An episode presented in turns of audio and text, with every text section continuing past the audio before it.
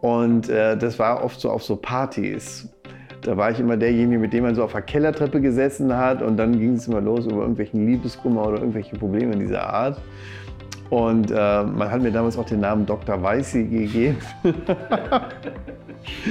und, ähm, aber ich habe das damals, war da schon so diese Idee da, dass es für alles eine Lösung gibt. Also das war irgendwie sowas, was mich so total beseelt hat, dass ich irgendwie so gedacht habe, egal was passiert, es gibt eine Lösung. Ich bin mir ganz sicher. Wenn es um das Thema Intuition und Berufung geht, dann kommt man in Deutschland an meinem heutigen Gesprächsgast nicht vorbei. Martin Weiß ist Autor, Coach und Trainer für Persönlichkeitsentwicklung. Ich wollte von ihm wissen, wie er seinen inneren Ruf entdeckt hat, wie er diesen Weg gemeistert hat und was ihn dabei mental stark machte.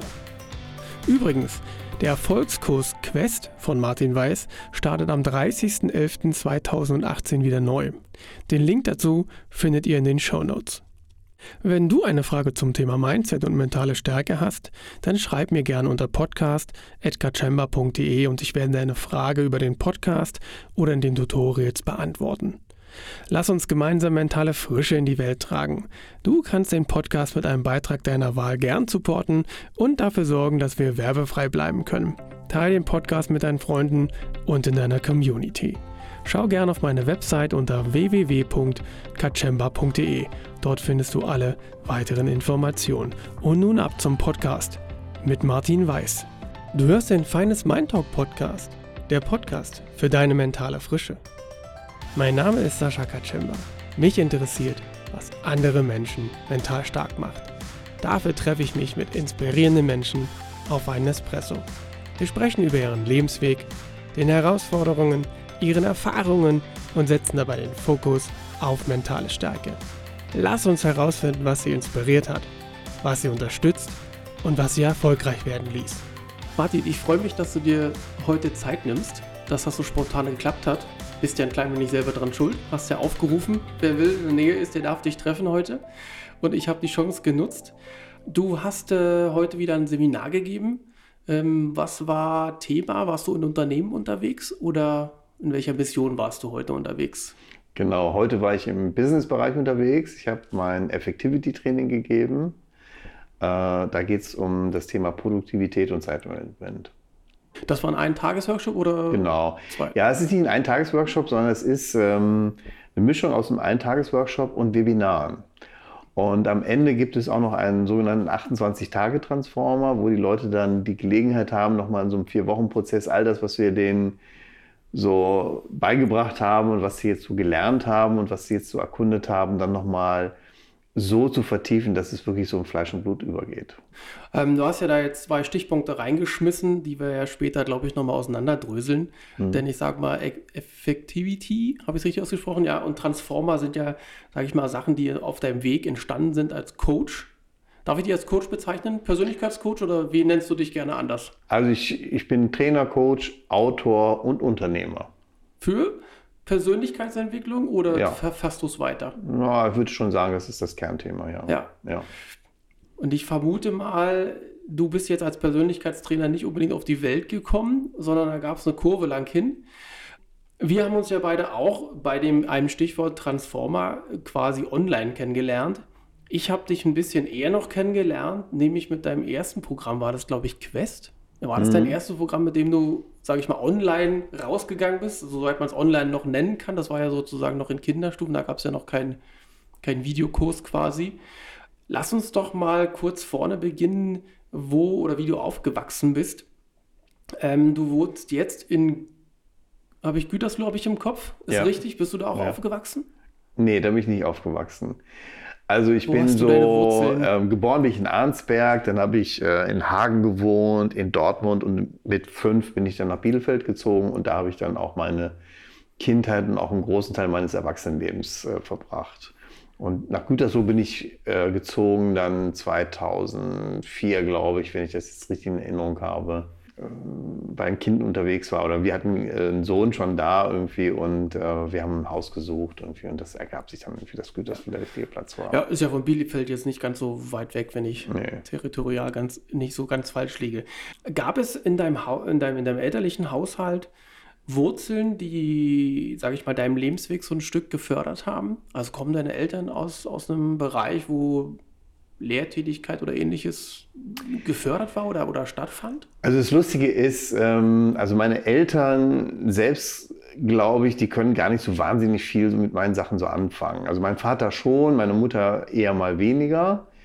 Ähm, aber interessanterweise ist äh, unsere Familie schon irgendwie so... Ähm, äh, gefüllt mit Leuten, die irgendwie sowas entweder mit so sozialem Engagement haben. Meine Mutter war zum Beispiel jahrelang, jahrzehntelang beim Sozialamt in, in Bielefeld tätig. Mein Vater selbst, äh, der hat äh, seine letzten Jahre als Berufstätiger äh, in einer Bildungsanstalt äh, verbracht. Meine Schwester schreibt irgendwie Mathematikbücher für Cornelsen.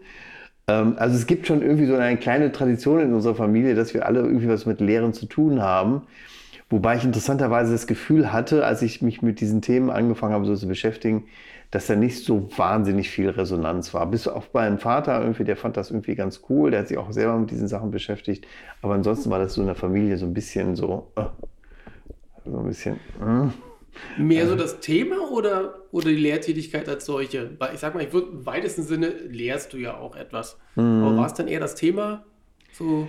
Also ich glaube, so dieses Thema Persönlichkeitsentwicklung, das war, als ich angefangen habe, mich mit diesen Themen zu beschäftigen, war sehr negativ besetzt. Also ich erinnere mhm. mich noch daran, auch im Freundeskreis, als ich angefangen habe, so mich mit NLP und diesen ganzen Sachen zu beschäftigen und Seminare gemacht habe, da hatte ich jetzt nicht so den, das Gefühl, dass die Leute das jetzt irgendwie super geil fanden und mir so Daumen hoch gegeben haben und gesagt haben, ey, das ist jetzt aber cool, was du da machst.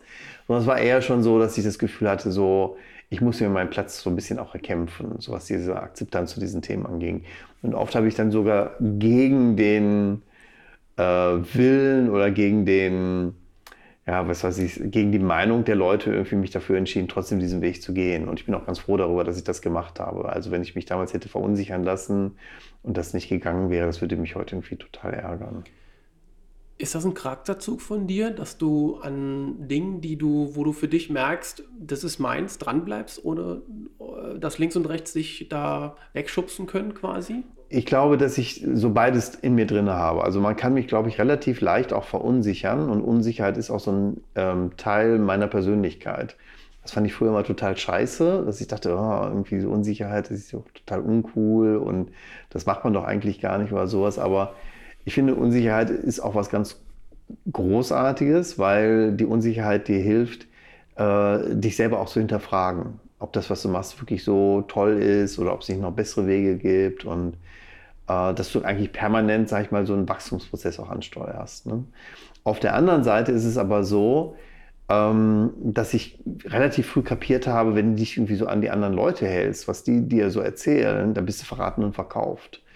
Und das habe ich eben nicht gemacht. Das habe ich schon sehr früh nicht gemacht. Also ich war schon so als Teenager, war ich einer, ich hatte so lange Haare, ich war so vollkommen anti, ich habe mir von meinen Eltern nichts vorschreiben lassen. Und das war später auch eigentlich, hat sich so durch, durch mein ganzes Leben so gezogen, dass ich mir wenig habe von anderen Leuten vorschreiben lassen. Und zugleich hatte ich diese unglaubliche Unsicherheit. Also, dass ich immer so dachte, irgendwie, okay, wenn du dich jetzt so auf so was Neues einlässt, uh, uh, uh, ne, was passiert da jetzt in deinem Leben und wie geht das so vonstatten und ne, hast du dich jetzt nicht total verkalkuliert, wenn du dich darauf einlässt oder sowas. Also, ich habe so beide Seiten so in mir drin. Ne?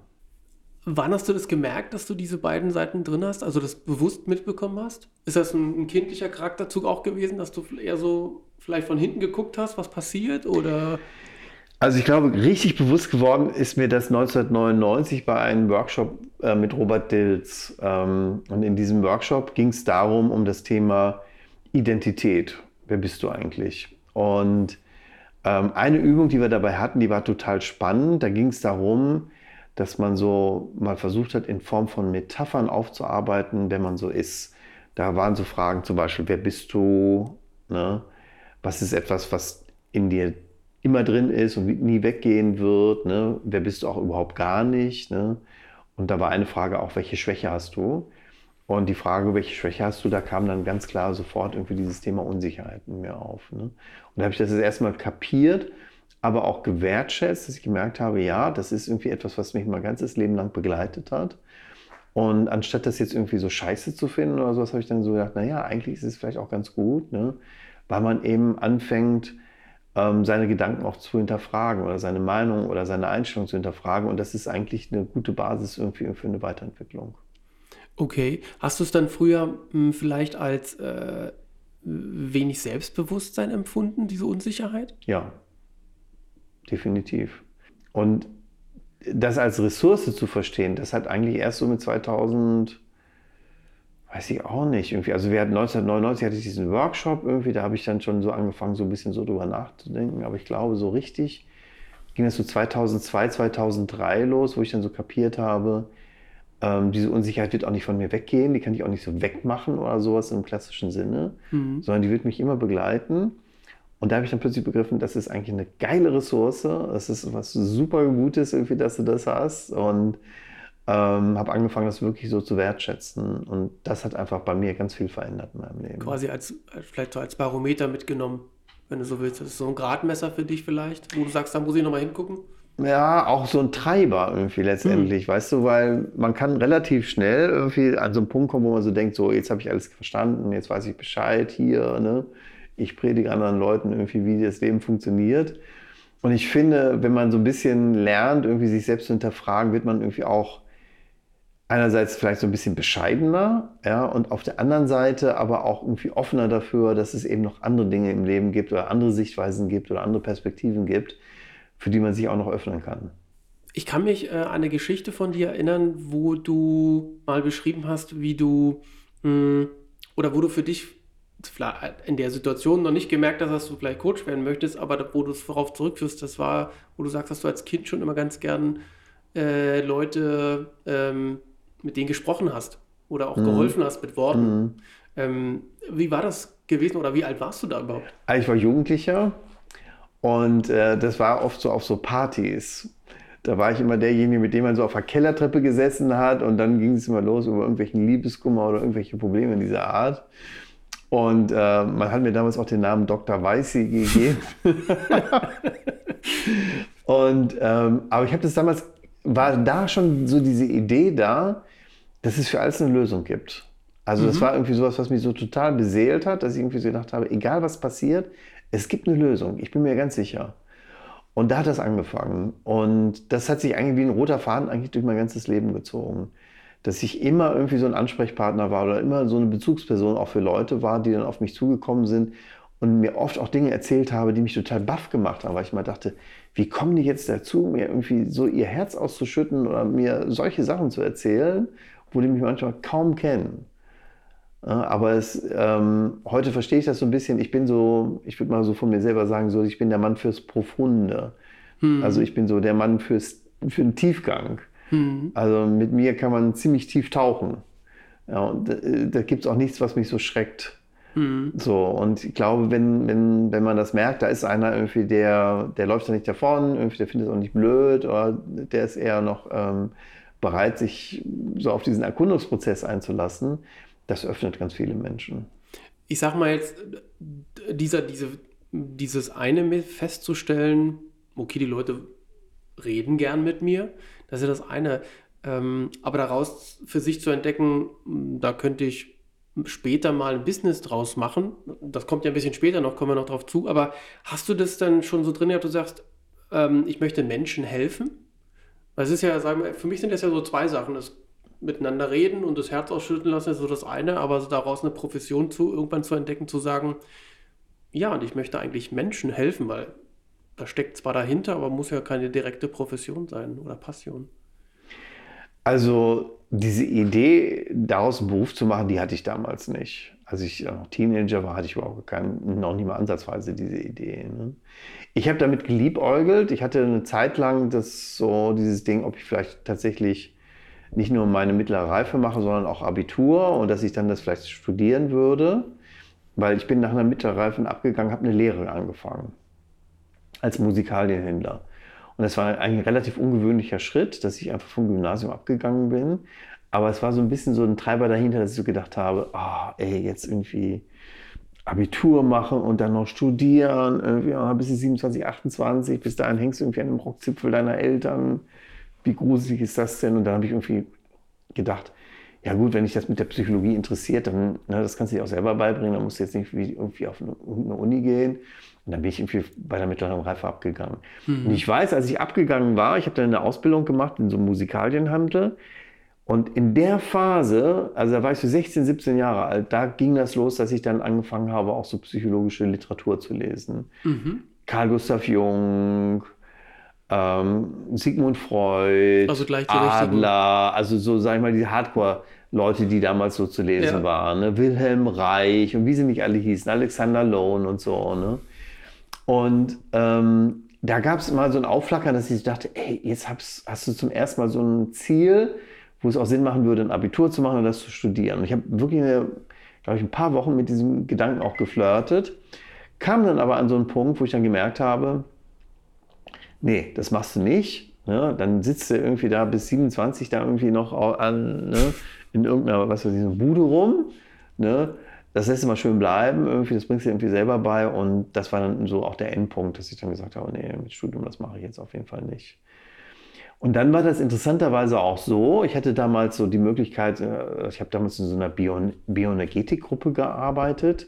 Also da war ich 19 Jahre alt, das ist schon ziemlich lange her. Ich bin jetzt 56, also das ist schon ein paar Jährchen her. Und ähm, ich fand das zunehmend gruselig.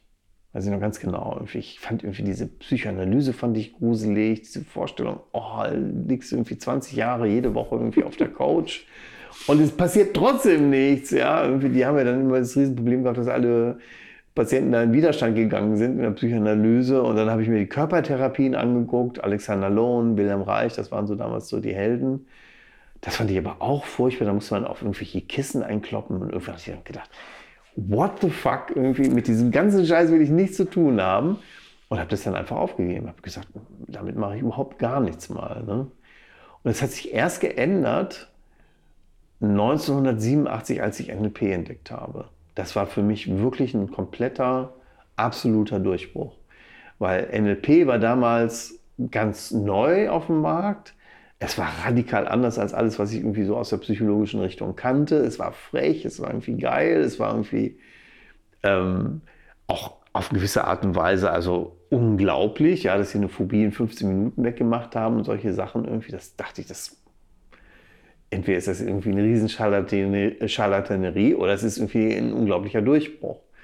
Und dann habe ich damals angefangen, dann, ich habe dann geguckt, gibt es in Bielefeld irgendwelche NLP-Coaches, habe dann irgendwie jemanden kontaktiert, habe mir Sessions genommen und dann habe ich gemerkt, dass da ein bisschen was dran war.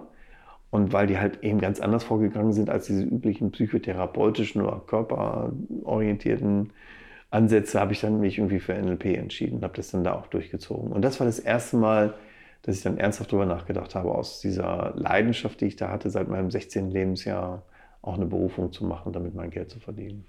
Ja, da liegen ja ein paar Jahre dazwischen, glaube ich. Ne? Mhm. Ähm, du hast ja gerade deine Lehre angesprochen, wenn ich es richtig verstanden habe, Musikalien.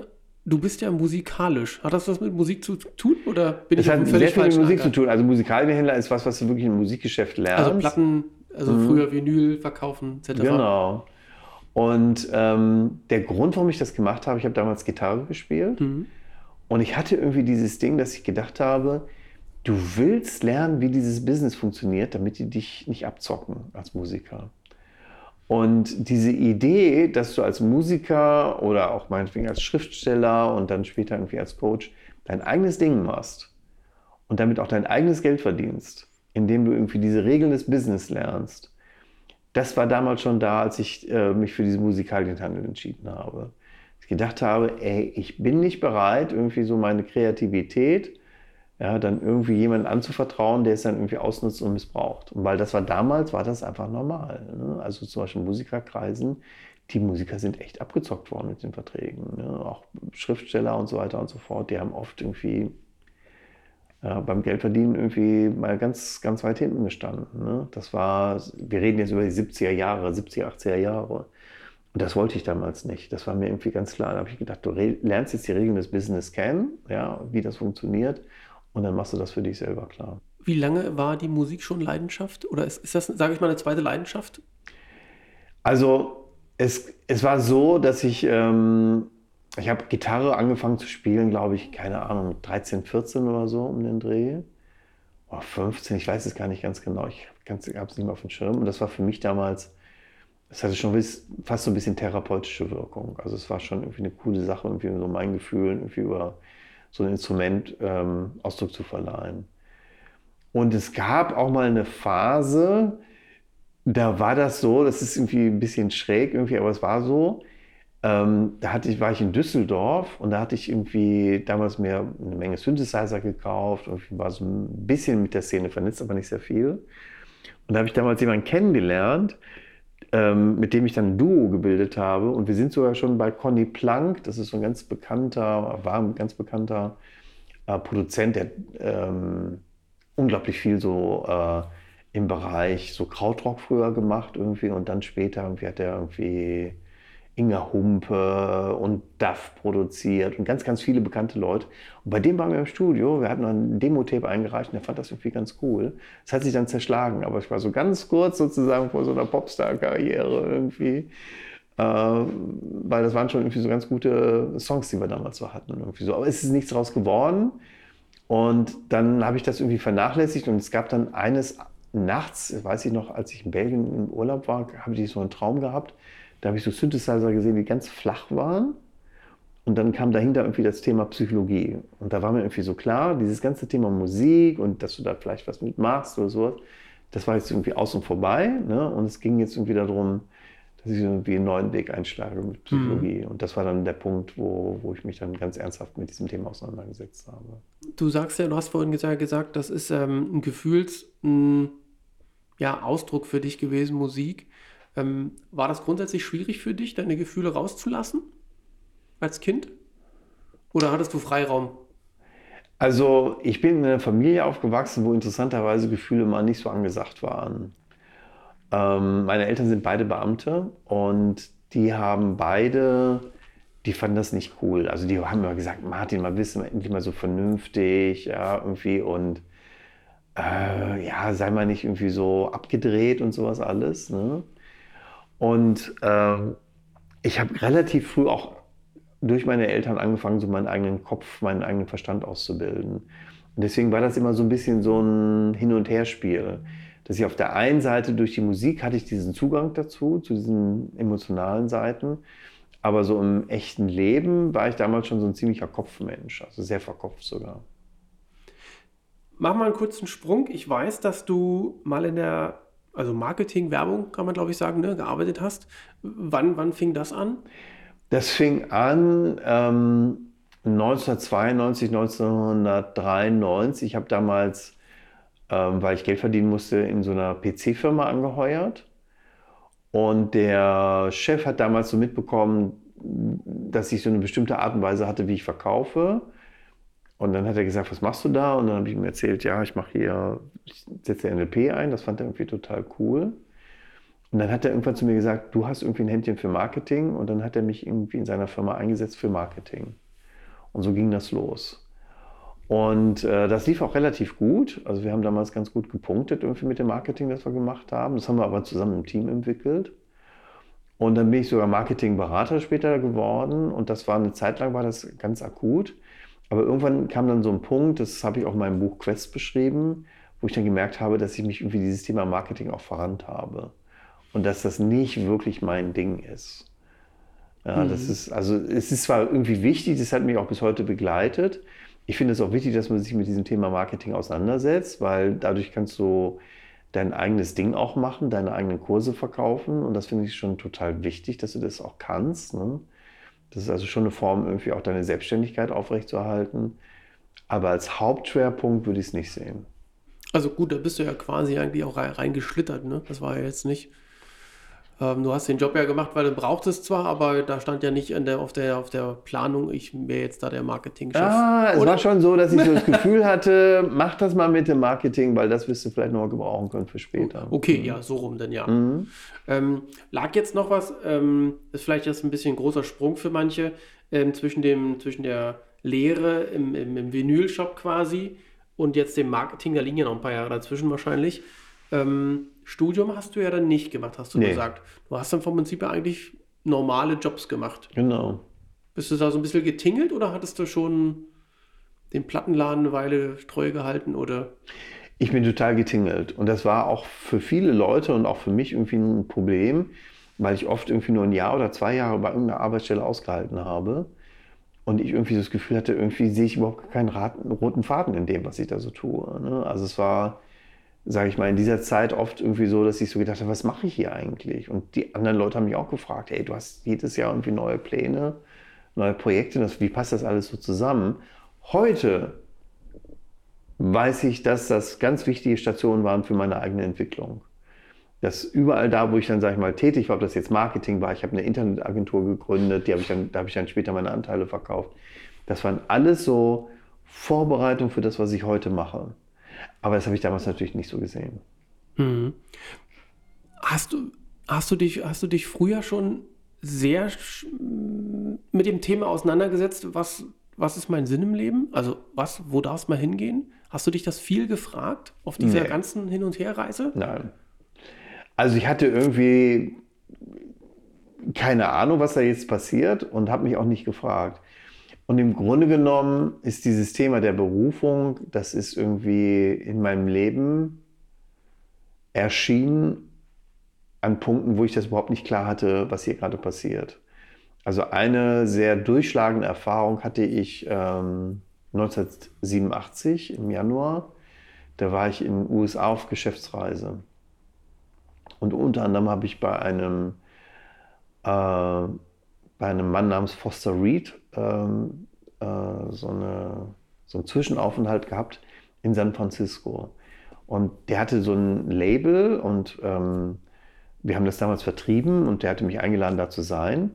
Und als ich da in San Francisco war, eines Abends, ich glaube, es war der zweite Abend, war das, da hatte ich dann plötzlich, als ich, äh, da saß ich in so einem Erker und habe so rausgeguckt auf San Francisco und äh, so nächtlichen Lichterschnüre, die sich da so zum Horizont gezogen haben. Und da hatte ich dann plötzlich so ganz, ganz tiefes Gefühl von so einem ganz anderen Leben, das ich so führen wollte. Und ich wusste gar nicht, wo das herkam. Und das wiederholte sich dann ein paar Monate später im Mai nochmal auf dem Nachhauseweg von, vom Bus nach äh, meine Wohnung, dass irgendwie so ein Regen einsetzte und ich habe mich dann unter so einen Baum gerettet irgendwie und habe dann irgendwie plötzlich genau das gleiche Ding nochmal bekommen, irgendwie, dass ich irgendwie, dass mein ganzes Leben so in einer Sackgasse war. Und das Schlimme an dieser Aussage war noch nicht mal so, dass mein Leben in der Sackgasse war, sondern dass es irgendwie offensichtlich etwas in mir gab, das irgendwie über mein Leben viel besser Bescheid wusste als mein Verstand.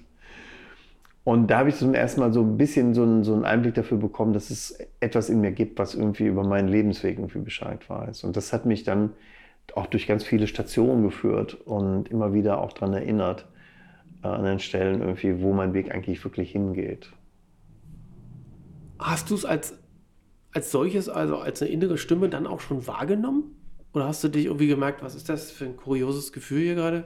Warum will das eine da lang? Ich, und ich bin doch gerade da lang? Oder? Also dieses, ich arbeite ja sehr viel mit der inneren Stimme. Ja, ne? ja. Aber damals hätte ich das nicht als innere Stimme bezeichnet. Mhm. Es war so, dass ich gemerkt habe, da ist was in mir, das Bescheid weiß. Und in dieser Phase, wo ich das auch entdeckt habe, war das so, ich habe damals angefangen zu schreiben. Ich hatte mir einen Computer gekauft, einen Atari-Computer, und habe dann angefangen zu schreiben. Roman. Ist nie fertig geworden, aber ich habe damals einfach angefangen zu schreiben. Es wollte raus, quasi. Es wollte raus. Und da hatte ich das ähm, Erlebnis, dass etwas in mir quasi gesprochen hat. Und ich musste das einfach nur niederschreiben. Also quasi wie Gespräch mit Gott, so der Art. Der beschreibt das ja auch Genau, so, ne? aber ich habe halt versucht, einen Roman zu schreiben mhm. und nicht jetzt, ja. sag ich mal, ähm, äh, also nicht so was tiefenphilosophisches zu produzieren wie jetzt äh, Gespräche mit Gott. Aber es war so, dass ich trotzdem dieses Erlebnis hatte, da ist etwas in mir, das schreiben möchte. Und ich muss mich jetzt auch gar nicht so, sage ich mal, vom, ich muss mir vom Verstand nicht überlegen, wie schreibe ich es oder sowas, sondern ich habe mich einfach darauf eingelassen. Und wenn ich es eingelassen habe, floss es aus mir heraus. Und es war so, dass ich gemerkt habe, ja, da will sich wirklich was zu Wort melden. Wenn du sagst Atari-Computer, dann war das, dann reden wir von den 80ern? Mhm. Ungefähr? Ja, klar. Das heißt, 1987 hast, war das. Ja. ja, das heißt, du hast so ja, Ende der 80er so die erste, den ersten Ruf so ein bisschen gehabt, wo du sagst, okay, irgendwas muss ich ändern, keine Ahnung, was es sein mhm. wird, aber ich muss. Mhm. Wie lange hat es dann ungefähr gebraucht, bis du so den Faden hattest? Also es war so, 1987 habe ich dann, ähm, nach diesen Erfahrungen, habe ich dann meinen Job gecancelt und bin dann im Oktober, ich war damals in Düsseldorf, bin ich zurückgegangen nach Bielefeld in so eine ähm, WG mit zwei Kumpels, was irgendwie total cool war. Es war zwar ziemlich abgeranzt und was weiß ich nicht alles, aber es war trotzdem total cool. Und ich habe damals geschrieben und in der Zeit habe ich damals NLP entdeckt und dann habe ich ein paar Sessions genommen, hab, fand das irgendwie total cool, habe dann eine Ausbildung angefangen das war, glaube ich, 88, 89 habe ich die Ausbildung gemacht. Und die ging so bis 92. Und ähm, das lief eigentlich so ein bisschen so auch mit dem Schreiben so ein bisschen parallel. Aber ähm, dieses, mit der, dieses Thema Psychologie, das war schon irgendwie so ein bisschen intensiver bei mir da. Ne? Und ich habe das damals aber nicht als Berufung gesehen, auch nicht als innere Stimme. Ich habe damals gesagt, das sind jetzt Gedanken, die ich, ich habe eine Idee bekommen oder so. Mhm. Ne? ich, das hat viel länger gedauert, tatsächlich zu peilen, dass es sowas wie eine innere Stimme gibt und dass die uns irgendwie mit äh, spannenden Ideen irgendwie wie so eine kreative Muse beglückt. Ja? Aber das habe ich damals noch nicht verstanden. Da habe ich immer gedacht, okay, ich habe jetzt eine Idee oder da habe ich einen Einfall gehabt oder so. Aber über die innere Stimme habe ich damals noch nicht nachgedacht. Wann kam es dann, der Punkt, wo du gemerkt hast, oder ich akzeptiere das jetzt, dass das eine andere Ebene hatte, die auf ja, das war irgendwie, das war, das war bei mir war das ein ähm, langsamer Prozess. Also es gab so zum Beispiel, das war schon in den 90er Jahren, als ich noch als Marketingberater unterwegs war, dass ich zum Beispiel, wenn ich dann bei Kunden saß, habe ich dann oft so nach einer Inspiration gefragt, wie kann ich jetzt diesen Kunden irgendwie rocken oder abholen. Mhm. Oder, ne? Und dann also kamen auch immer dich, Ideen. Für dich selber hast du so ja, ja, ich habe dann, mhm. es war so eine Beratungssituation und dann habe ich mal gedacht, okay, wenn es sowas gibt, irgendwie wie so eine ich habe damals das noch nicht innere Stimme genannt, sondern da hieß es dann immer, ist das Universum oder Quantenfeld oder so. Da habe ich gesagt, okay, dann lass ich mir jetzt mal eine Idee schicken. Ne? Und dann waren immer wieder so Ideen dabei, wo die Kunden total begeistert waren. Und da dachte ich, okay, das ist irgendwie cool. Ne? Ich wusste, dass es jetzt nicht von mir kam, sondern es irgendwie so eine Inspiration war, die ich empfangen habe. Und das war so der Anfangspunkt, kann man eigentlich so sagen. Aber der wirkliche Durchbruch äh, geschah erst, ähm, im Jahr, das war glaube ich 2009, wo ich mit dem amerikanischen Zen-Meister Genpo Roshi ein Interview geführt habe. So wie du jetzt eins mit mir führst, so habe ich das mit dem geführt. Er hatte noch eine Kamera dabei. Und er hatte es als Thema Big Mind, so nannte er das. Ne? Der große Geist, irgendwie, ich nenne es die innere Stimme, hat hm. irgendwie tausend Namen. Und der hat mich in dem Interview, hat er mich in diesen Big Mind äh, Zustand geführt. Und das gibt's, kannst du dir auf YouTube auch angucken. Genpo Roshi und glaube ich Coach Yourself musst du mal gucken. Da kannst du das live miterleben, wie er das gemacht hat. Man sieht mich zwar nicht, aber man hört mich und das ist irgendwie, also selbst wenn ich mir das so angucke, finde ich das total bewegend, ja, weil der hat mich irgendwie innerhalb von Sekundenbruchteilen in diesen Zustand reingeschickt, dass ich plötzlich in diesem Big Mind Zustand war. Und da habe ich die Welt auch mit ganz anderen Augen wahrgenommen. Also es war fast so ein kleiner, wie soll ich sagen, Erleuchtungszustand für einen kurzen Augenblick. Das ging auch mhm. wieder weg. Aber das war dann so, dass danach zum Beispiel, wenn ich dann mit Leuten gearbeitet habe als Coach, hatte das plötzlich eine ganz andere Qualität. Ich konnte plötzlich so auch in den Leuten das irgendwie so hinkriegen, dass sie mit ihrer eigenen inneren Stimme ganz easy in Kontakt gekommen sind. Und das hat meine Arbeit total radikal verändert. Und das Witzige ist, ich habe dieses Interview, ich hatte es im Kasten, ich habe das drei Monate lang nicht veröffentlicht bis ich irgendwie dachte, ey, du musst jetzt mal irgendwie dieses Ding da irgendwie raushauen. Ne? Und das habe ich dann auch gemacht. Und da habe ich schon gemerkt, jetzt fängt sich an, was in meinem Leben so zu drehen. Bis dahin war das immer so, dass ich so dachte, okay, Spiritualität, ja, ich beschäftige mich ein bisschen damit. Also Aber das war jetzt plötzlich eine andere Nummer. Andere Qualität. Das war eine andere Qualität, genau. Du hast gerade so schön gesagt, Coach Yourself, das ist ja, glaube ich, dein erstes Projekt gewesen mhm. in dem Bereich, was du ja auch nebenbei angefangen hast, richtig? Mhm. War das richtig? Wie, wie ist es dazu gekommen, zu dem Coach Yourself-Thema?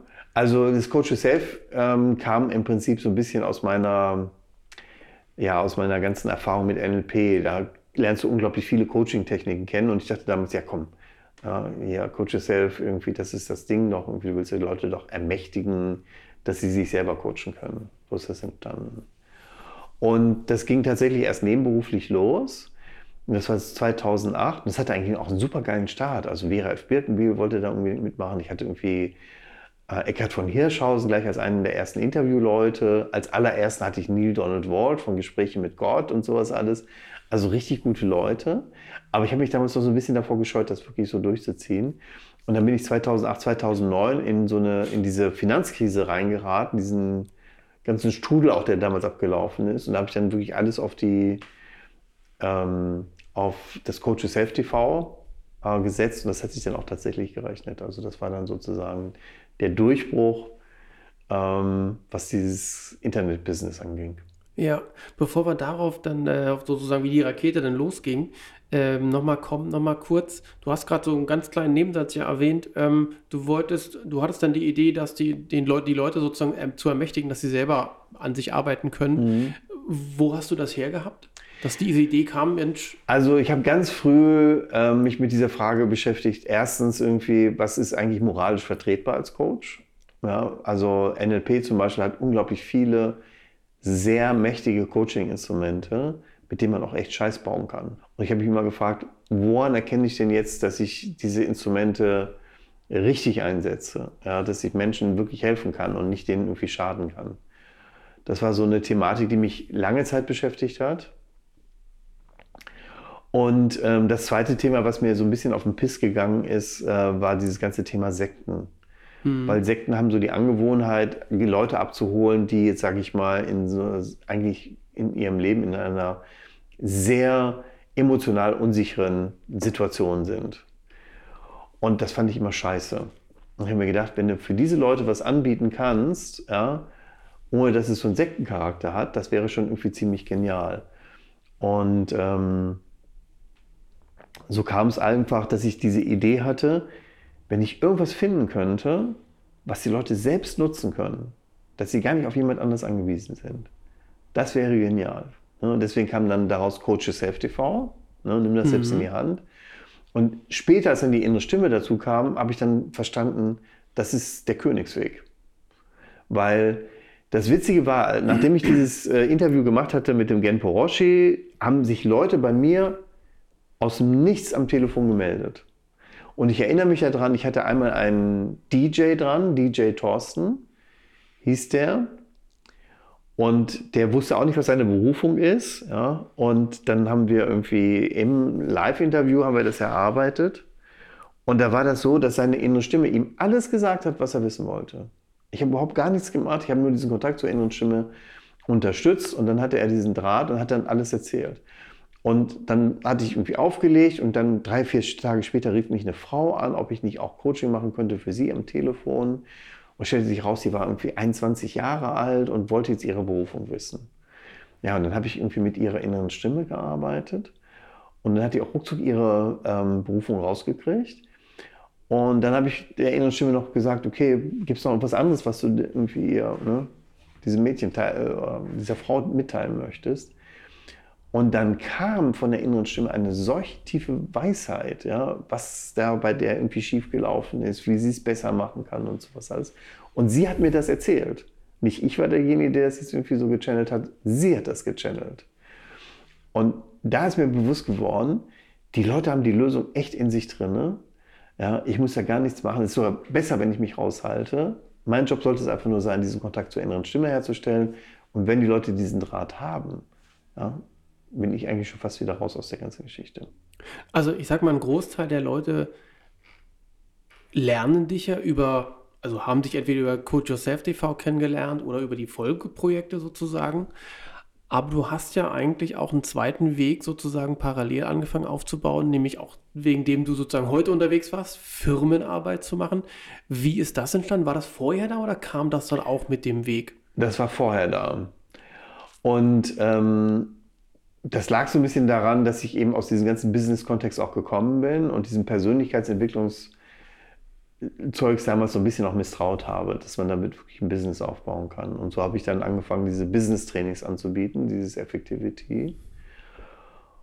Und heute ist es so, dass ich so das Gefühl habe, ich bin mit diesem Thema eigentlich durch. So, ne? ich, ich promote das nicht mehr, ich bewerbe das nicht mehr, ich gucke auch nicht nach irgendwelchen Firmen, ne, ob ich da nicht nochmal irgendwie ein paar Trainings verkaufen kann. Mache ich alles gar nicht. Die kommen einfach auf mich zu und dann mache ich es. Und ähm, das hat wesentlich was damit zu tun, dass sich einfach meine Präferenzen total verändert haben. Ja, früher war mir das total wichtig, im Business erfolgreich zu sein und ne, da auch was irgendwie auf die Beine zu stellen.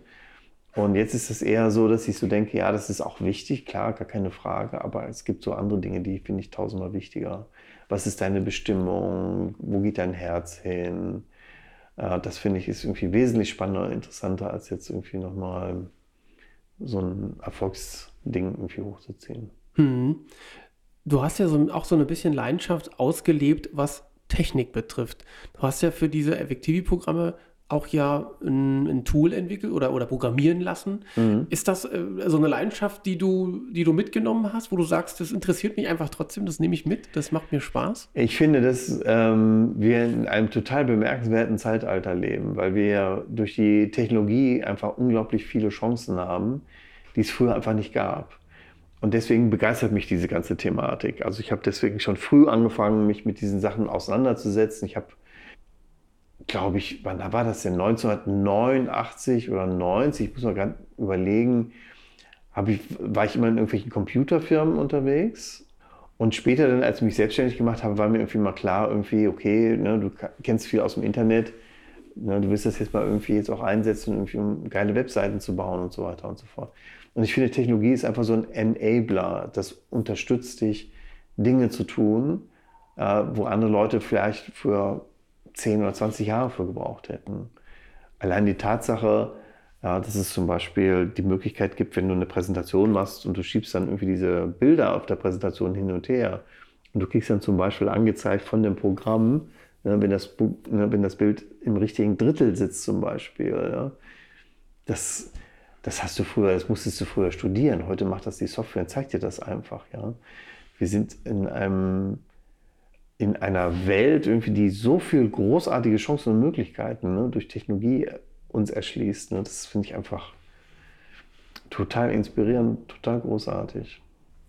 Gibt es Menschen, ähm, ich würde jetzt mal dann sozusagen deine Interviews, die, die du gemacht hast, mit Sicherheit dazu zählen, aber gab es Menschen, die dich sozusagen wie eine Art Mentorin begleitet haben auf deinem Weg? Ja, also mein erstes Interview war ja mit Neil Donald Walsh. Das fand ich total beeindruckend. Ähm, anderes Interview, das ich irgendwie total klasse fand, war eben das mit dem Genpo Roshi, weil das wirklich so ein Erweckungs- oder Erleuchtungserlebnis war. Wen ich auch sehr gut fand, war zum Beispiel auch äh, Professor Dr. Dr. Hüter. Den habe ich interviewt, den fand ich auch sehr cool, ne, weil er ist Neurowissenschaftler, aber hat sich trotzdem irgendwie auch mit diesen ganzen psychologischen Themen auseinandergesetzt. Also das fand ich, ähm, war eine beeindruckende Begegnung. Gab es auch außerhalb sozusagen dieser Interviewserie Menschen, wo du sagst, die haben mich ein Stück weit bewusst oder unbewusst ähm, ja, geleitet? Ja. Und also es, ich würde mich noch nicht mal ansatzweise irgendwie dahin wagen, irgendwie diese Liste irgendwie hier zu präsentieren, weil das waren einfach unglaublich viele Menschen also je, viele Menschen, die auch ihren eigenen Beitrag dazu geleistet haben. Ja, fällt mir zum Beispiel der Jörg Erdmann an, der hatte irgendwie früher so ein NLP-Buchversand, ne? Und der hat mich dann irgendwie immer so ein bisschen gefördert. Der hat mir dann irgendwie so, was noch, Bücher auch mal so überlassen, hat mir so Goodies rübergeschickt und sowas alles. Ne? Also es gab immer Leute, die in irgendeiner Form so förderlich für mich da waren, ne? die mich unterstützt haben. Mhm. Das ist, aber sowas sieht man manchmal erst im Nachhinein. Ne? Wenn es so passiert, peilst du das manchmal auch nicht so richtig. Also ich habe es nicht immer gepeilt. Mhm. Aber im Nachhinein sehe ich das schon, dass mich viele Leute gefördert haben. Bist du, würdest du sagen, dass du jemand bist, der plant oder strategisch vorgeht in seinen Vorhaben? Ja. Ja, definitiv. Und ich bin mir nicht so sicher, ob das so gut ist. Ähm, also mittlerweile bin ich ja so eher ein bisschen skeptisch. Aber ja, also ich, ne, ich mache ja dieses Effectivity oder es gibt auch dieses Fokus-Training. Das ist dann, Effectivity so für Firmenmitarbeiter und Fokus ist so mehr für Einzelunternehmer, Solopreneure, Scannertypen und so weiter. Ne? Und von daher bin ich das Plan schon gewohnt. Also das ist ein wichtiger Bestandteil auch des Ganzen.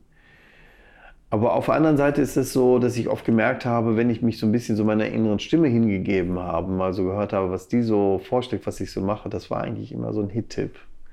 Äh, wo ich dann auch gemerkt habe, okay, da kommt der Verstand nicht ran. Der kann zwar planen und das finde ich auch total wichtig, äh, dass, du, dass du in der Lage bist, irgendwie, keine Ahnung, so ein Launch zum Beispiel, wenn du Produkte an die Rampe schiebst, dass du da schon weißt, was du tust, dass du die Sachen durchplanst, dass du ein Timing hast oder so.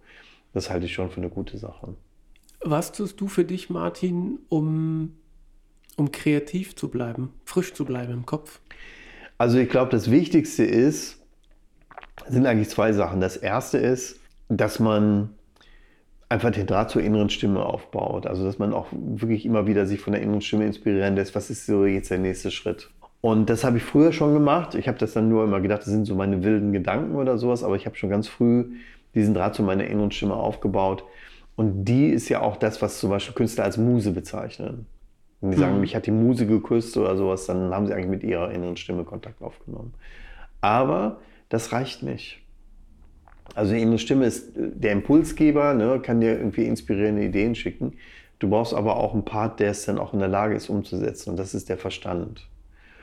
Und ich habe ähm, relativ früh gepeilt, irgendwie, dass ich ohne den Verstand meine Ideen auch nicht umgesetzt bekomme. Und so ist es dann halt passiert, dass ich irgendwie, wenn ich zum Beispiel über irgendwelche Pläne oder Ideen oder Inspirationen nachdenke, ich immer auch gucke, dass ich meinen Verstand dazu hole, um es einfach richtig zu planen und zu budgetieren. Aber die Ursprungsidee, die würde ich sagen, kommt immer von der inneren Stimme. Hm. Und was machst du, um dich kreativ zu halten? Gehst du raus in den Wald oder, ja. oder was hast du so für dich für Routinen? Also für den Verstand ist es ganz wichtig, dass er sich mit vielen Projekten beschäftigt. Also auch mit vielen unterschiedlichen Themen. Ich lese sehr viele unterschiedliche Bücher. Ähm, ich pflege den Austausch mit sehr vielen, auch sehr unterschiedlichen Leuten, die ganz unterschiedlich ticken und denken. Mhm. Und das sorgt dafür, dass dein Kopf einfach ähm, in der Lage ist, irgendwie viel mehr Informationen zu verarbeiten. Ne? Wenn du ein sehr reduziertes kleines Weltbild hast oder sowas, dann kann dir die innere Stimme die geilsten Ideen schicken. Du wirst sie nicht verstehen und selbst wenn du verstehst, kannst du die nicht umsetzen. Und deswegen ist das sowas, dass ich auch bewusst suche, dass ich mich mit unterschiedlichen Themen auseinandersetze und dass die auch gerne konträr sein dürfen oder aus ganz anderen ähm, Bereichen kommen, irgendwie, die, keine Ahnung, alles Mögliche umfassen können. Linguistik, Kunst beispielsweise, ähm, viel aus dem Businessbereich und so weiter und so fort. Das sind alles sehr unterschiedliche Themengebiete, aber die befruchten sich untereinander. Du hast gerade viel Lesen erwähnt. Hast du einen spontanen Buchtipp für die Leute? So einen, oh. so einen kleinen Highlight aus, der, aus dem Riesenfundus, den du wahrscheinlich hast? Also ich glaube, das Buch, das mich vielleicht am meisten bewegt hat und das mir auch gerade in den Sinn gekommen ist, Gespräche mit Gott mhm. von Neil Donald Walsh. Mhm. Das ist so eine Art Bibel für mich geworden. Und das kann ich auf jeden Fall jedem empfehlen, mhm.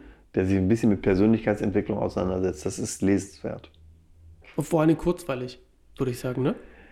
Es ist nicht nur kurzweilig, es ist auch so, dass so viele Ideen drin sind, dass man das auch beim ersten Lesen, also zumindest ging es mir so, auch gar nicht begriffen habe, was da einfach für ein unglaublich reicher Schatz darin ist. Und ich habe das jetzt, keine Ahnung, wie lange mich dieses Buch begleitet. Ich, doch, ich weiß das sogar ziemlich genau. Das war damals noch, als ich diese Agentur gegründet habe. Es muss 2008 gewesen sein. Also seit der Zeit begleitet mich dieses Buch. Wenn du jetzt zurückschaust, was glaubst du, ist dein Talent oder deine Gabe, was du mitbekommen hast für dich? Also ich glaube, was ich mitbekommen habe, ohne dass ich das richtig verstanden habe, ist so Intuition und Verstand.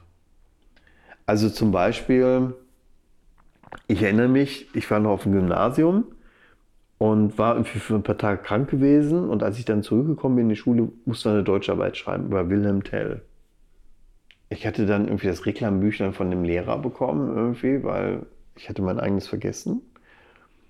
Und während ich, ich habe das Reklambüchlein aufgeschlagen und bin dann direkt gleich auf diese erste Szene, auf die Szene gekommen, die eigentlich entscheidend ist irgendwie für diese ganze Wilhelm Tell-Geschichte. Und diese Deutscharbeit wurde dann irgendwie mit einer Eins benotet. Und da habe ich plötzlich gemerkt, irgendwie, du hast irgendwie so einen intuitiven Zugriff und ich wusste nicht, woher der kam. Irgendwie. Das hat mich aber eigentlich mein ganzes Leben lang begleitet, dass ich plötzlich so Ideen hatte von so Intuition. Und ich würde sagen, das ist so ein Talent, das ich nicht verdient habe, das ich nicht erarbeitet habe, das einfach so da war. Und ich glaube, das Zweite, was ich relativ früh wirklich bewusst ausgebildet habe, das ist mein Verstand. Also ich bin durch die ganze Reihe von Ereignissen, so als ich so 13, 14 war, bin ich komplett in meinem Verstand gegangen. Ich habe alles, was so dieses Thema auch Glauben und sowas anging, habe ich alles komplett weggetan. Und ich bin dann, glaube ich, lange Zeit, also bestimmt mit bis zum 27. Lebensjahr, ein totaler Kopfmensch gewesen total berechnend, total kalkuliert, alles Kalkül und so weiter, ja, schlau. Meine innere Stimme hat mir später mal gesagt, gerissen. Ja. Und ähm, das war so die zweite Seite und die habe ich wirklich aktiv selber ausgebildet. Und ähm, viele Jahre später habe ich dann kapiert, dass so mein Lebensweg was damit zu tun hatte, diese beiden Seiten, innere Stimme und Verstand zusammenzubringen. Okay. Gab es dafür einen Auslöser, dass du gesagt hast, ich cutte jetzt und mache nur noch Verstand? Der Auslöser war, glaube ich, kann man so sagen, ähm, so mit 13, 14, als ich den Holocaust mitbekommen habe. Das war so 1975, 1976 und bis dahin war der Holocaust ziemlich tabuisiert worden. Es gab eine Fernsehserie Holocaust, die damals irgendwie für ziemlich viel Diskussionsstoff gesorgt hat und dass die Deutschen sich mal damit ein bisschen auseinandersetzen müssen. Es war auch so ein bisschen die Zeit, wo die RAF kam und so weiter. Mhm. Und diese Holocaust-Geschichte, das hat mich damals total schockiert, weil ich plötzlich gemerkt habe, es gibt hier Menschen, die ganz furchtbare Dinge getan haben und der liebe Gott hat zugelassen. Und das war so, das war für mich ein Break. Da habe ich gedacht, also wer immer sich dies auch das ganze Leben hier ausgedacht hat und dann irgendwie zulässt, dass sich Millionen von Menschen irgendwie vergasen lassen oder irgendwie foltern lassen oder sich im Weltkrieg totschießen lassen. Also wer immer sich das ausgedacht hat, der hat für mich irgendwie nicht alle Tassen im Schrank, irgendwie, mit denen stimmt was nicht. Ja, und das war sozusagen das Ende irgendwie von allem, was ich als Kind noch so an religiösen Glauben mitgenommen hatte. Ähm, das ist dann damals over gewesen. Hast du es für dich dann wieder gerade rücken können, dass du ein Verständnis heute dafür hast? Ja. Von, dass du sozusagen von oben drauf guckst und sagst, ja, ja das hat schon alles äh, total. seinen Sinn? Ja, ja, klar. Also ähm, es war so, dass mein Vater wollte immer, dass wir Kinder in die Kirche gehen. Ähm, der hat uns total katholisch erzogen und ich habe dann in dieser Phase, wo ich so 14, 15 war, habe ich den immer total angemacht. Ne? Deine scheiß Kirche und dein scheiß Gott irgendwie. Und weißt du was, die Katholiken irgendwie, denen laufen sowieso die Leute weg, irgendwie, vergiss es einfach, ne? das ist eine totgeborene Religion und was weiß ich nicht. Und der ist immer ausgerastet. Ne? Aber das Interessante ist, ähm, der hat mir dann Jahre später erzählt, dass diese Gespräche ihn echt zum Nachdenken gebracht haben. Und dann hat er angefangen, sich selber mit anderen Themen auseinanderzusetzen. Zum Beispiel hat er ähm, wurde dann so ein Fan von Seth. Ich weiß nicht, ob du das kennst von der Jane Roberts. Äh, Gespräche mit Seth, da gibt es ein Buch. Und äh, das hat er mir eines Tages geschenkt. Und ich dachte noch, oh Scheiße. Der Alte ist jetzt irgendwie so auf seine, keine Ahnung, 55 oder 56 Jahre komplett durchgedreht. Ja, liest jetzt hier so esoterische Scheißbücher. Und hat mir dann dieses Buch da irgendwie auch noch geschenkt. Und ich habe gesagt, pass auf, lies die ersten zehn Seiten. Wenn du irgendeinen Scheiß findest, ja, der irgendwie nicht ganz passend ist, dann hängst du dich daran irgendwie so auf und ne, machst ihm dann so ein bisschen Druck. Und das Witzige war, als ich dieses Buch aufgeschlagen und gelesen habe, hat sich mein ganzes Leben verändert. Weil ich plötzlich gemerkt habe, wer immer da auch spricht, ist cleverer als ich. Viel cleverer. Und das hat mich, das muss, muss ich wirklich meinem Vater lassen, der mich ja, sagen wir mal, mit diesem katholischen Glauben echt getriezt hat. Ne? Den fand ich ja wirklich scheiße. Ne? Aber der hat mich quasi wieder auf, den, auf die Spur der Spiritualität zurückgeführt. Und so hat sich das sozusagen, so unsere Story auch. Ne? Ich damals gegen seine Kirche, er dann später mit Zeth und so weiter und so fort. So hat sich unsere Story so miteinander verbunden. Klingt aber schön eigentlich, ne? Er das ist total bewegend eigentlich. Ja. Also ich bin da meinem Papa irgendwie auch unendlich happy.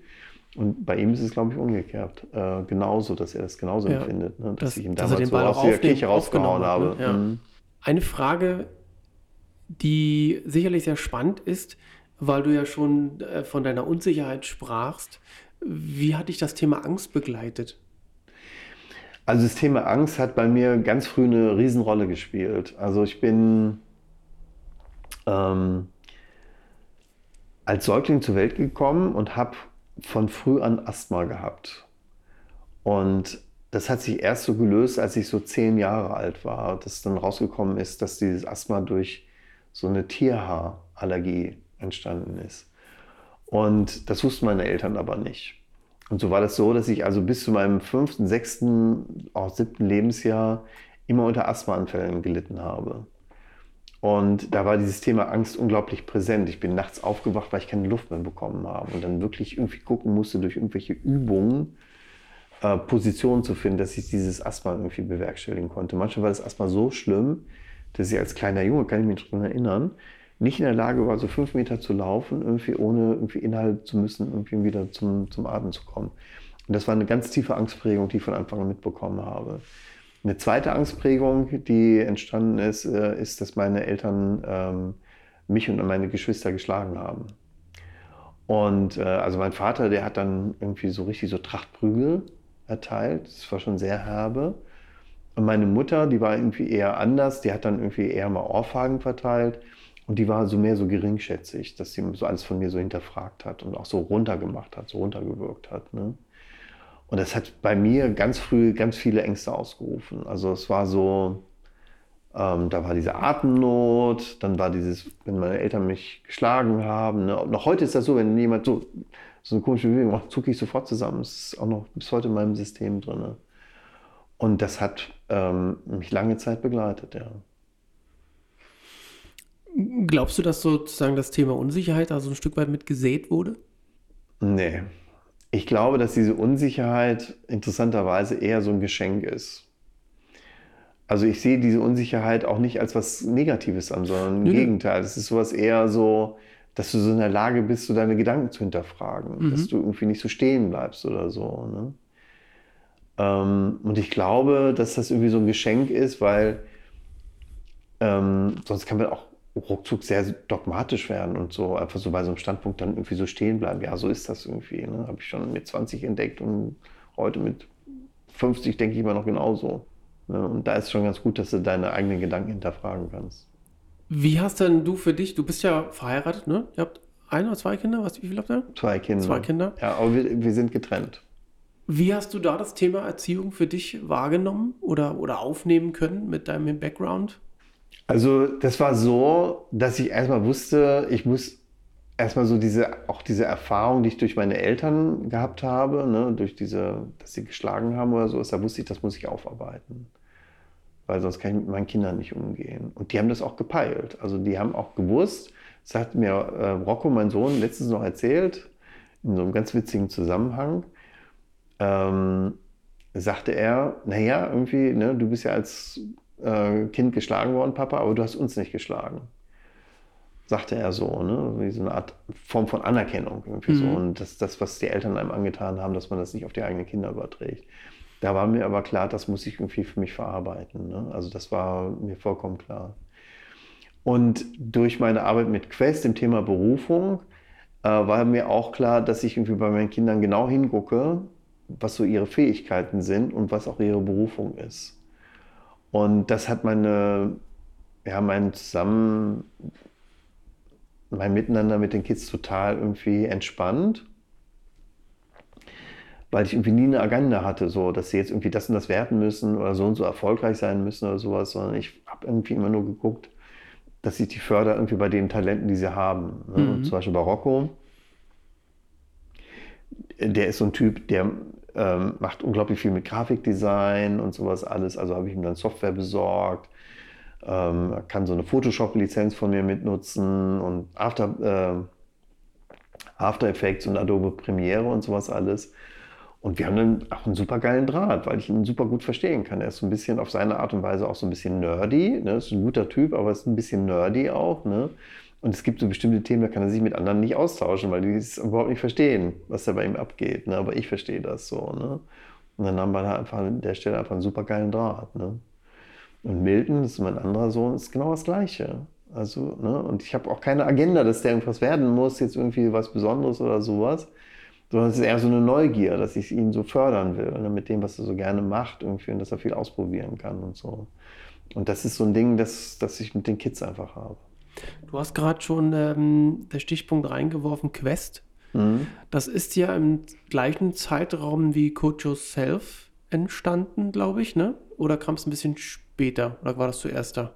Es war so der gleiche Zeitraum ungefähr, ne? Ja. Ja, könnte man sagen. Doch, das war schon so. Also ich habe ja ähm, Coach Yourself TV, wann habe ich denn diese Webseite überhaupt aus der... Nee, nee, nee, nee, Quest ist vorher gekommen. Mm -mm. Sorry, habe ich jetzt gerade verwechselt.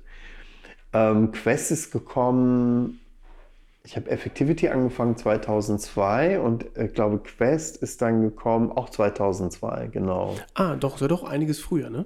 Ja, ja. viel früher. Und ähm, Coach Safety 4 ist erst so richtig, also ich habe das glaube ich angefangen 2008 im Sommer und so richtig losgelegt habe ich dann 2009. Wie war es zu Quest gekommen? War das durch die eigene Erfahrung?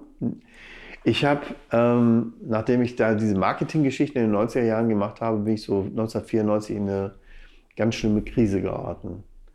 Also ich hatte vorher immer irgendwie, war ich so ein bisschen so überfliegermäßig, so die Projekte, die ich angefasst habe, die waren irgendwie immer cool, ich habe immer die richtige Arbeit bekommen, bin unglaublich gefördert worden und dann bin ich plötzlich so 1994 in so eine Situation reingeraten, wo viele Dinge überhaupt nicht mehr geklappt haben wo viel auch in die Hose gegangen ist. Und ich habe das zu Anfang nicht gepeilt. Ich habe mir gedacht, okay, das ist eine Ausnahmesituation, irgendwas hast du falsch gemacht oder irgendwie läuft gerade was doof.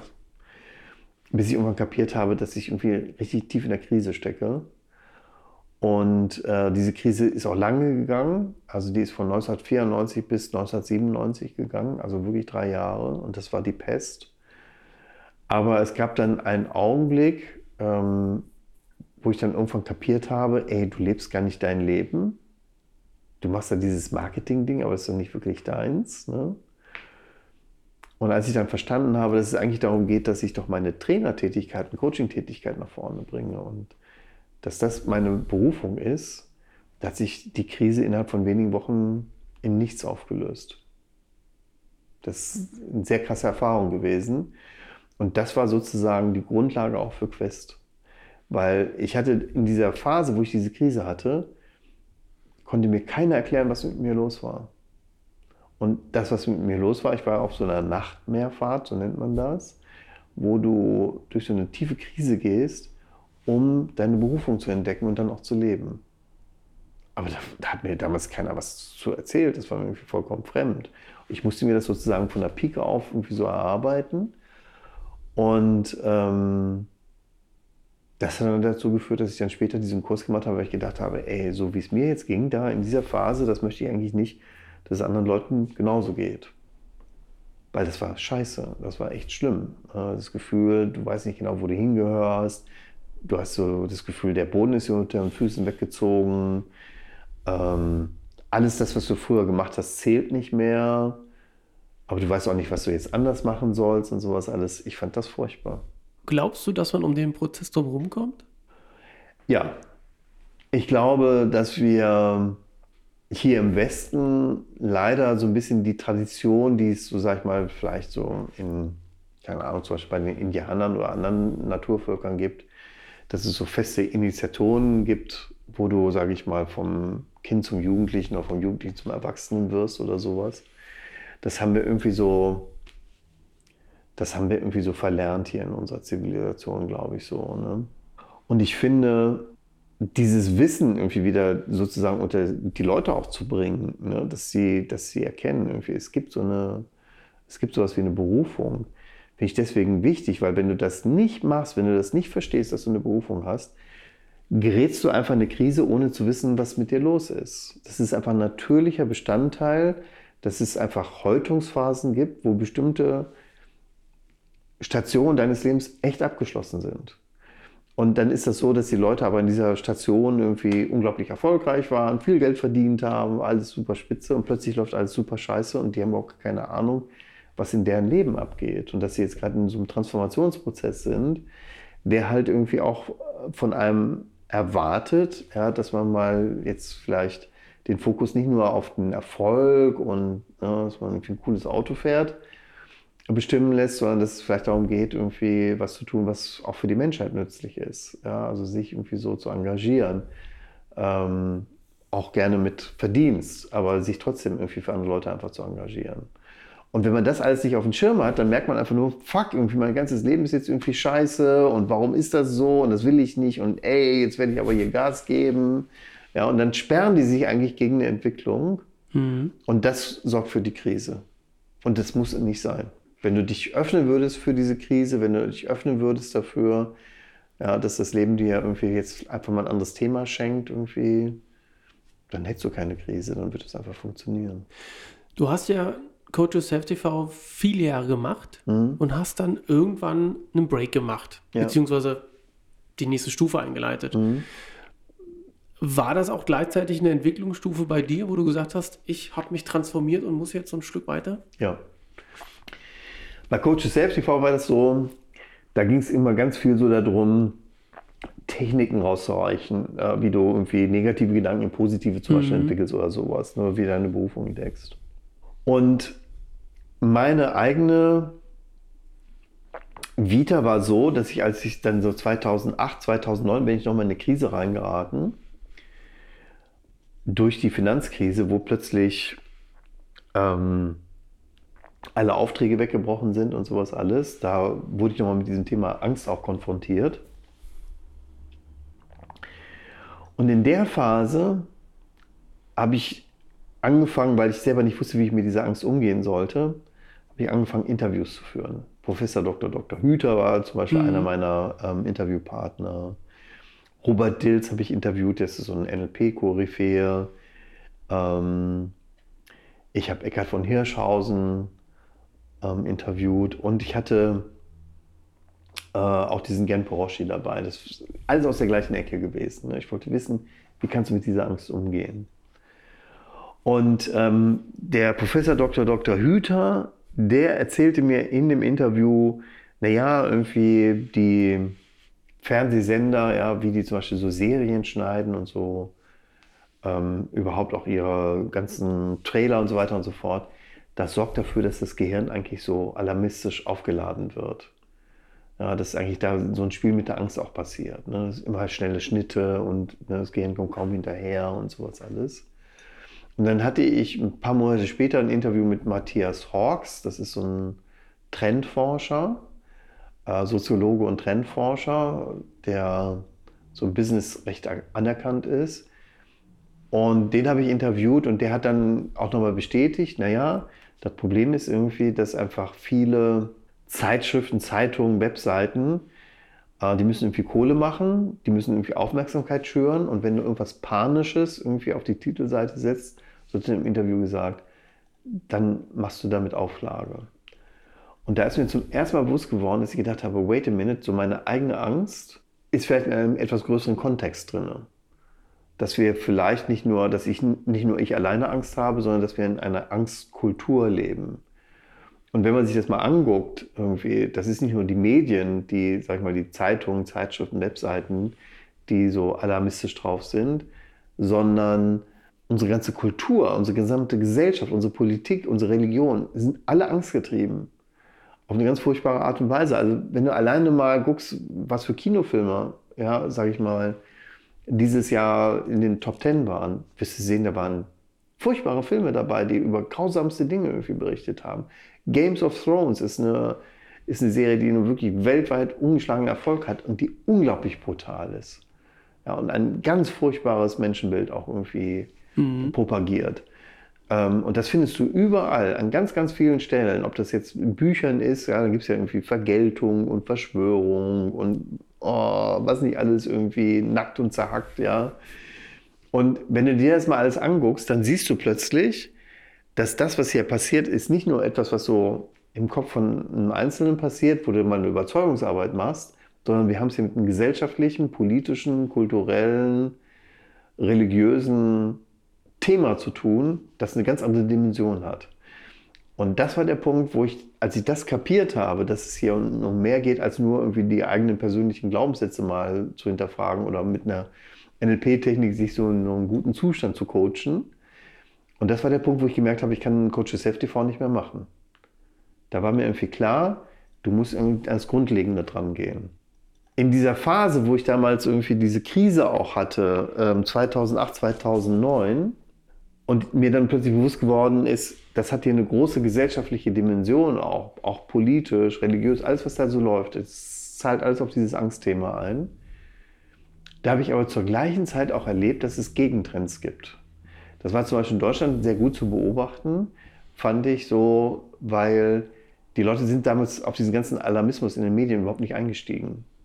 Also ich weiß zum Beispiel zu Weihnachten, als es damals ganz schlimm war, na gut, das hat man überlegt, ne, morgen macht vielleicht der Karstadt zu oder sowas, weil die keine Kohle mehr haben und sowas alles. Ne. Da sind die Leute trotzdem in Cafés gegangen. Und als dann die Abwrackprämie kam, irgendwie haben die Leute einfach Autos gekauft. Ne. Und auch zum Beispiel habe ich dann mit vielen Firmen zu tun gehabt, wo dann einfach Kurzarbeit gemacht worden ist, wo die Gewerkschaften mitgezogen haben. Und da habe ich plötzlich gemerkt, Egal, was man jetzt auch irgendwie über die ganze Situation denken mag, aber hier ist so eine ganz große Solidarität da. Die Leute haben einfach zusammengehalten. Und ich glaube auch, dass wir diesen schnellen wirtschaftlichen Aufschwung wieder erlebt haben nach dieser Krise, hat was damit zu tun, dass es da so ein großes Miteinander gab. Und das habe ich damals auch beobachtet und habe dann gemerkt, ja, es gibt viele Dinge, die irgendwie echt scheiße sind, auch vielleicht seit vielen Jahrhunderten, vielleicht sogar Jahrtausenden scheiße ist, sind, ja, was angstbasierte Geschichten angeht. Aber es gibt auch eine Menge, Dinge, wo die Leute nach vorne gehen. Weißt du, wo sie was bewegen, wo es eben nicht mehr beim Alten bleibt. Ja, wo Leute sich engagieren für soziale Projekte, auch damals in dieser Krise gesagt haben, wir ziehen das jetzt irgendwie gemeinsam durch. Und das hat ja auch zum Erfolg geführt. Und das hat mich dann darauf gebracht, dass ich gemerkt habe, okay, warte mal, es gibt eine Menge Dinge auch auf einer ganz großen Bühne, die irgendwie schief laufen, aber es gibt irgendwie auch einen Gegentrend. Und das ist für mich dieser Big Shift, um den es geht. Ja, dass wir in, eigentlich in einer Zeit leben, wo es jetzt um so eine ganz große Umwälzung, eine ganz große Veränderung geht, vom, wie ich das nenne, Dramaland ins Erfolgsreich. Wann war der bei dir der Big Shift gewesen? Das ist noch gar nicht so lange her, oder? Kommt er mir jetzt nur nicht so lange vor? Also die, die Umstellung, dass ich wirklich gesagt habe, ich setze jetzt alles so auf Big Shift und lasse auch Coach Safety Fall letztendlich sterben, die kam, da muss ich mal überlegen, irgendwie, ja, die kam so 2014, 2015. Mhm. Ja, und das war, das war so eine Entscheidung, wo ich gemerkt habe, da bin ich auch so ein bisschen vor zurückgescheut, ne? das, ob ich das wirklich machen soll. Aber es war, ich hatte das Gefühl, es ist richtig. Und es ist mein Lebensthema geworden. Was würdest du rückblickend ähm, sagen, hat dich an deinen, ich nenne es jetzt mal Erfolg, ähm, glauben lassen? Aus deiner heutigen Sicht? Ich glaube, ich habe meinen Erfolg und das, was ich so vorhatte, ganz oft angezweifelt. Aber es gab immer sowas, so eine Art innere Gewissheit, dass das, was ich schon mache, dass das irgendwie cool ist und dass ich das machen soll und dass auch, ähm, dass es irgendwie für andere Menschen vielleicht wertvoll sein kann. Diese Gewissheit war irgendwie immer so unterschwellig da. Und die habe ich mir auch nicht jetzt irgendwie anerzogen oder antrainiert oder durch irgendwelche Sachen angecoacht oder sowas, sondern die war einfach von vornherein so da. Das war so ein Gefühl, das ist dein Thema, du wirst hier inspiriert und eigentlich geht es nur darum, dass du wirklich gut zuhörst und dann auch in die Umsetzung gehst. Für unsere Zuschauer einmal ganz spannend und ähm, auch schon fast die letzte Frage welche mentalen Tools oder mentalen Tricks, wenn man es vielleicht so sagen darf, nutzt du für dich oder haben dir geholfen auf deinem Weg, mhm. die du jetzt vielleicht rausgeben kannst und möchtest? Na klar. Also eine meiner Lieblingstechniken ist das Kopfgoogeln. Und das ist eine ganz simple, aber wie ich finde, sehr profunde Coaching-Technik. Und zwar, ähm, wenn du irgendwas vorhast, was du gerne erreichen möchtest, aber wo du unsicher bist, Zweifel hast, ja, dich blockiert fühlst, keine Ahnung, zum Beispiel einen Podcast aufsetzen oder eine Webseite bauen oder Webseite relaunchen oder was auch immer. Und irgendwie, ah, ne, merkst du, jedes Mal, wenn du an dieses Thema rangehst, bist du blockiert. Dann musst du Kopf googeln. Und Kopf googeln, das ist entstanden im Prinzip aus der Idee, dass du, wenn du bei Google einen Suchbegriff eingibst, kriegst du ein entsprechendes Ergebnis. Also wenn du zum Beispiel BMW Mini eingibst, kriegst du vielleicht so 94 Millionen Seitenaufrufe, aber wenn du BMW Mini Cabrio einsetzt, hast du plötzlich noch 14 Millionen Aufrufe und äh, es hat wirklich was mit dem Thema Cabrio zu tun. Und Kopfgoogeln funktioniert genau so, dass du quasi deinem Gehirn Fragen stellst und dich von den Antworten überraschen lässt. Und wenn du jetzt zum Beispiel ein Projekt hast, wo du jetzt irgendwie so unsicher bist, ob das wirklich funktioniert, ob das wirklich gut gehen kann und so, dann frag dich einfach, warum kann ich das schaffen? Oder warum ist es leicht zu schaffen? Oder warum kriege ich das hin? Und diese Warum-Frage, wenn man sich die stellt, ein paar Mal ganz ernsthaft, da fängt der Verstand, vielleicht ist er im ersten Augenblick so ein bisschen irritiert, dass er denkt so, Hä, was ist das denn jetzt hier? Ne? Aber wenn du wirklich ernsthaft fragst, ja, warum kann ich das schaffen? Ne? Warum kann mir das gelingen? Warum kann mir das sogar mit Leichtigkeit gelingen? Dann ist das so, dass der Verstand einen kurzen Augenblick pausiert und dann fängt er an nachzudenken, ja, wie könnte das mit Leichtigkeit hinhauen? Und das führt dann dazu, wenn du diese Technik anwendest, ja, warum kann es dir mit Leichtigkeit gelingen? Und dann nochmal fragst, warum kann es dir mit Leichtigkeit gelingen? Was immer du auch vorhast, dass nach einer gewissen Zeit irgendwie an so positive Ideen kommen. Gedanken. Ah, ich könnte es ja machen, weil damals habe ich das auch hingekriegt bei dem anderen Thema. Ja, oder äh, ich könnte mich mal hinsetzen und mir überlegen äh, oder mal analysieren, wie andere Leute das hinbekommen haben oder sowas. Ja, dass du plötzlich von deinem Verstand Inspiration und Gedanken bekommst, wie du was schaffen kannst, wie du jetzt in gute Laune kommen kannst, wie du das Projekt hinbekommen kannst oder sowas. Das kannst du alles fragen. Und das Spannende eigentlich an dieser Technik ist, dass die dir hilft, innerhalb von manchmal 30 bis 60 Sekunden deine komplette Stimmung einmal vollständig umzudrehen. Wenn du diese Frage stellst, warum kann ich das mit Leichtigkeit schaffen? aber oft stellen sich Leute eher umgekehrte Fragen wie, warum ist es zu schwer? Warum immer ich? Warum passiert mir das wieder? Ja, warum ist alles so scheiße und sowas alles? Und dann geht dein Verstand los und denkt sich, okay, ja, warum ist alles so scheiße? Ach stimmt, da fallen mir so ein paar Sachen ein. Damals in der Kindheit, das war nicht gut. Und hier, wie damals mit deiner ersten Liebesbeziehung, das war auch, auch scheiße. Also irgendwie ist doch vollkommen klar, das Leben ist irgendwie ein Jammertal. Ne? Und wenn du diese Technik anwendest und es gut anwendest, dann hast du nicht nur, sage ich mal, dich auf positive Gedanken gebracht, sondern lernst dein eigenes Leben zu führen. Weil ein wichtiger Bestandteil ist einfach dein Umgang mit deinem Verstand, Gehirn. Und das wiederum läuft nicht so, dass du dem Gehirn oder deinem Verstand irgendwie vorschreibst, wie es zu denken hat. Das funktioniert nicht. Ja, da kriegst du ruckzuck Stress. Aber wenn du deinem Verstand, Schrägstrich Gehirn, Fragen stellst, das findet dein Gehirn cool. Und deswegen lade ich dich ein, diese Kopfkugel-Technik einfach mal auszuprobieren. Also warum kann es leicht gehen? Warum kann es mir leicht gelingen? Und wenn du dann irgendwann das Gefühl hast, ja, doch, ich habe, glaube ich, einen Eindruck, wie es gehen könnte, dann kannst du deinen Verstand mit der zweiten Kopfkugelfrage locken, dass du sagst, und wie kriege ich das jetzt hin? Was ist mein erster Schritt? Und das Faszinierende ist dabei, ja, dass dann tatsächlich dein Verstand, äh, wenn du zwei, drei, vier Mal nachfragst, mit Ideen um die Ecke kommt, wie du das dann konkret umsetzen kannst. Und das wiederum hilft dir dann einfach sozusagen aus diesem ganzen Kopfgoogeln, ja, wo du mit der Warum-Frage, was für deine Motivation tust, kommst du dann mit deiner Wie-Frage in die Handlung. Prima, da können sich die Zuhörer gerne mit beschäftigen. Bin ich mal gespannt, ob da Feedback kommt. Vorletzte Frage. Mal gucken, ob du, ob du was rauslassen kannst. Gibt es äh, gerade aktuelle spannende Projekte, an denen du arbeitest, was jetzt zukünftig kommt von dir noch? Auf jeden Fall. Also das, glaube ich, spannendste Projekt, an dem ich gerade arbeite, ist mein neues Buch Big Shift. Mhm. Das erscheint im Juni 2019 bei Kösel, beim Kösel Verlag von Random House. Und das ist äh, mit Sicherheit so das Projekt, das ich momentan am spannendsten finde. Ähm, was auch mich momentan total in Beschlag nimmt. Also es ist momentan so, ich bin jetzt gerade mitten in der Schreibphase drin. In zwei Monaten muss ich das Buch abliefern. Und ich wache wirklich jeden Morgen um 4 Uhr auf und weiß dann, ich kann jetzt auch nicht mehr einschlafen. Und dann setze ich mich an meinen Rechner und fange an zu schreiben. Ne?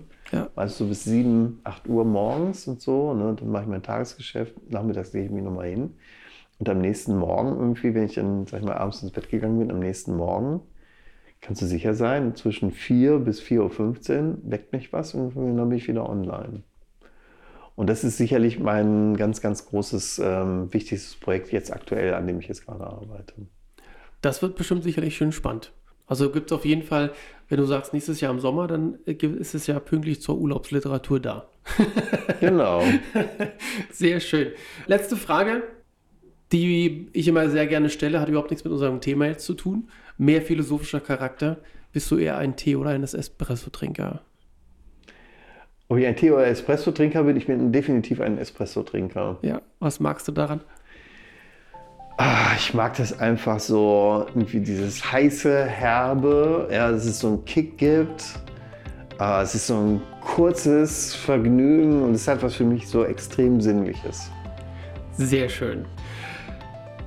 Lieber Martin, ich danke dir sehr, dass du dir die Zeit genommen hast, dass wir beide hier in Berlin plaudern durften. Und ich bin wirklich sehr gespannt, was alles noch so kommt von dir. Ähm, die meisten Sachen werden wir zumindest das alles, was aktuell da ist, in die Shownotes reinhauen, damit die Leute das verfolgen können und gerne ein bisschen rumwühlen können, was du wirklich alles so machst, was man von dir findet.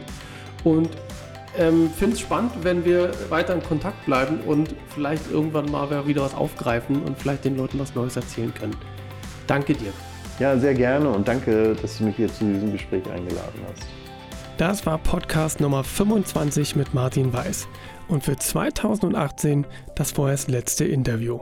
Mir hat es unendlich viel Spaß gemacht, diese Interviews zu führen und ich bin wirklich sehr, sehr dankbar für all diese wundervollen Gespräche. Wenn du eine Frage zum Interview oder zum Thema Mindset hast, dann schreib mir unter podcast.kachemba.de und ich werde deine Frage über den Podcast oder in den Tutorials beantworten. Lass uns gemeinsam mentale Frische in die Welt tragen.